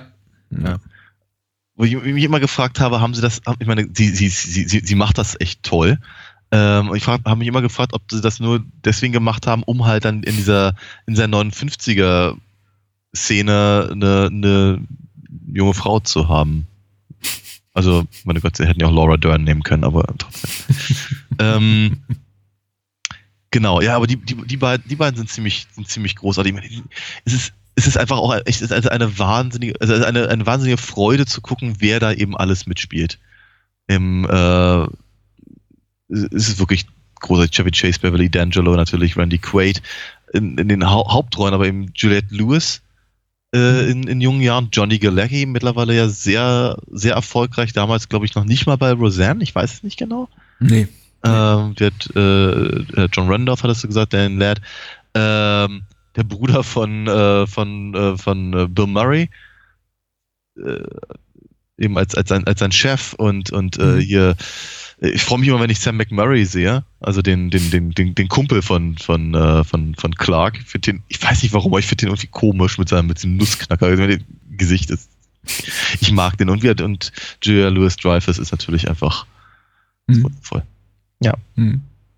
Johnny Galecki hätte ich wirklich nicht wiedererkannt. Also Juliette Lewis hat natürlich hat sich natürlich optisch ka- kaum verändert in den Folgejahren. Ist ja irgendwie war ja irgendwie dann ein paar Jahre später plötzlich die eigentlich die amerikanische Independent Cinema Ikone überhaupt und ging Ja. dann irgendwie auch nicht weg und spielt auch immer wieder ungefähr dieselbe Rolle, aber das macht auch gar nichts. Auf jeden Fall sieht sie da hier schon so aus, wie sie später aussieht. Ich Ja. finde Johnny Galecki, ich meine, es kann ja maximal zwei, drei Jahre gewesen sein zwischen seiner Rolle hier und der Zeit, als er dann irgendwie Beckys Freund spielte bei Roseanne. Ja. Oder was Becky? was Beckys Nee, Freund war- oder nee, war es weil, Darlene's? Äh, Darlene war es, ja. Mhm. Genau. Äh, ich glaube, das, das muss dann so irgendwie so 92 gewesen sein. Er sieht optisch komplett anders aus. Und hier Findest irgendwie noch so irgendwie Echt? Ja, ich habe ich finde- hab den damals, also ich, ich, so viel jünger und pummeliger und ich habe naja. den sofort erkannt Mhm. damals. Also egal. Ist Und ja jetzt, äh, jetzt, jetzt einer der bestbezahlten TV-Darsteller überhaupt. ja, hat ja wohl eine ganze Weile gedauert, ne? Ich meine, da war ja eine Mhm. ganz schöne Durststrecke. Ich habe noch, ich hab noch nicht eine Folge Big Bang Theory geguckt. Es reicht, es reichte, was man darüber sagt. Ja, ich habe, um, hab, um zu wissen, dass es nicht meins ist, ja, glaube ich. ja, so richtig, also so richtig ausführlich habe ich das auch bisher noch nicht gesehen, nein. Weiß nicht, ob ich ne, ne, jemals eine ganze Folge also vollständig gesehen habe. Kann ich dir nicht sagen. Wer weiß das schon. Eben. Auf jeden Fall, ähm, ja gut, leichte Uneinigkeiten. So müssen wir jetzt eben in die Feiertage gehen. Ja. Ähm, müssen wir mitleben, müssen unsere Hörer mitleben. Unsere Hörer müssen auch damit leben, dass es jetzt äh, ein paar Tage lang keine neue Bahnhofskino-Episode gibt und wir uns im neuen Jahr wieder hören, wo wo wir dann hoffentlich sehr erfrischt, erholt und äh, voller Tatendrang zu, ähm, ja, Hm. Scheiße. Eigentlich hätte ich mir am Anfang des Jahres vorgenommen, keine Sätze mehr anzufangen, die ich nicht zu Ende bringe. Aber es ist mir schon wieder passiert. Ja, so ist das. Wie verabschieden wir uns? Äh, Frohe Feiertage, möchte ich sagen. die kleinen Lichter blinken aber nicht. Gute Nacht und äh, adios. Frohes Fest.